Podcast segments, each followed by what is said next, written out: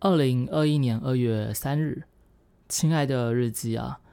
昨天因为心情沮丧没有写日记，不过今天已经再次打起精神了，在操作上也恢复了原本的水准。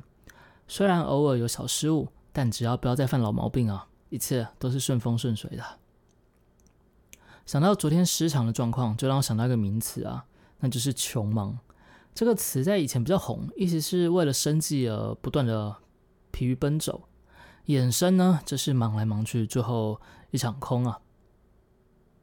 而我过去几年的状态似乎就是这个样子啊，并不是说过去几年都没有成长，实际上我们的生活水平比起以前算是不错，而且比以前能想象的都还要好。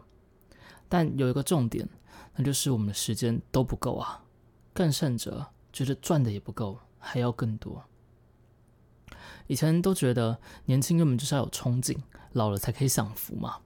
所以也因此陷入我之前曾说的那个再来一局的状态。然而，在某次看到一本书里面有提到，幸福感很多时候并不是来自于自己赚多少钱，而是在于你有多少可以支配的钱以及时间。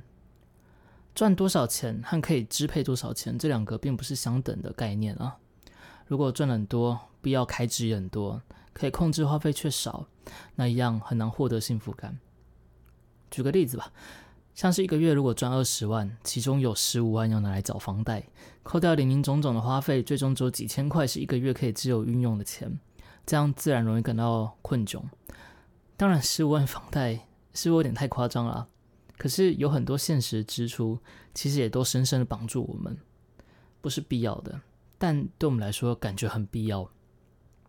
像是早上来，哎，醒来的时候这一杯咖啡啊，嗯，很必要。毕竟人生不享受，就白来一趟了嘛，是吧？可是为了维持这样子的生活，时间就很容易被绑死啊。越花越多，时间也越来越紧，赚的再多，好像都不够花。哎，像是我以前在做 SOHO 的时候。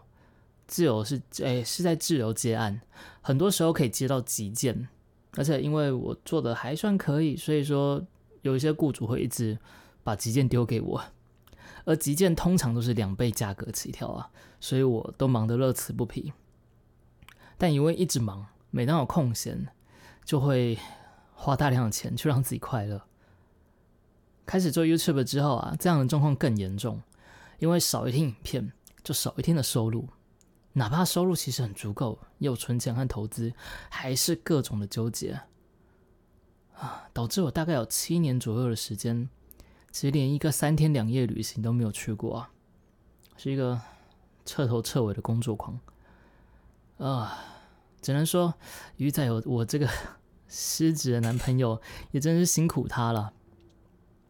虽然我们常常出去走走，偶尔也会有两天一夜的小行程。但其实都没有一个完美的旅行啊！当然了，其中有很大部分是因为要照顾家里面这三个小猫，不过这可能也只是一个让我保持忙碌的借口。直到去年，我才意识到自己落入这样的窘境，所以其实多多少少开始减量，也拿出更多的时间呐，无论是充实自己看更多的书，或是和鱼仔出去走走。就尽可能把重心放回生活这回事，而今年更是再进一步啊，嗯，把好好生活作为优先的事项。毕竟，让未来可以过一个好生活太过遥远了，而从现在开始，每一天都好好过生活，其实真实而且幸福的多了。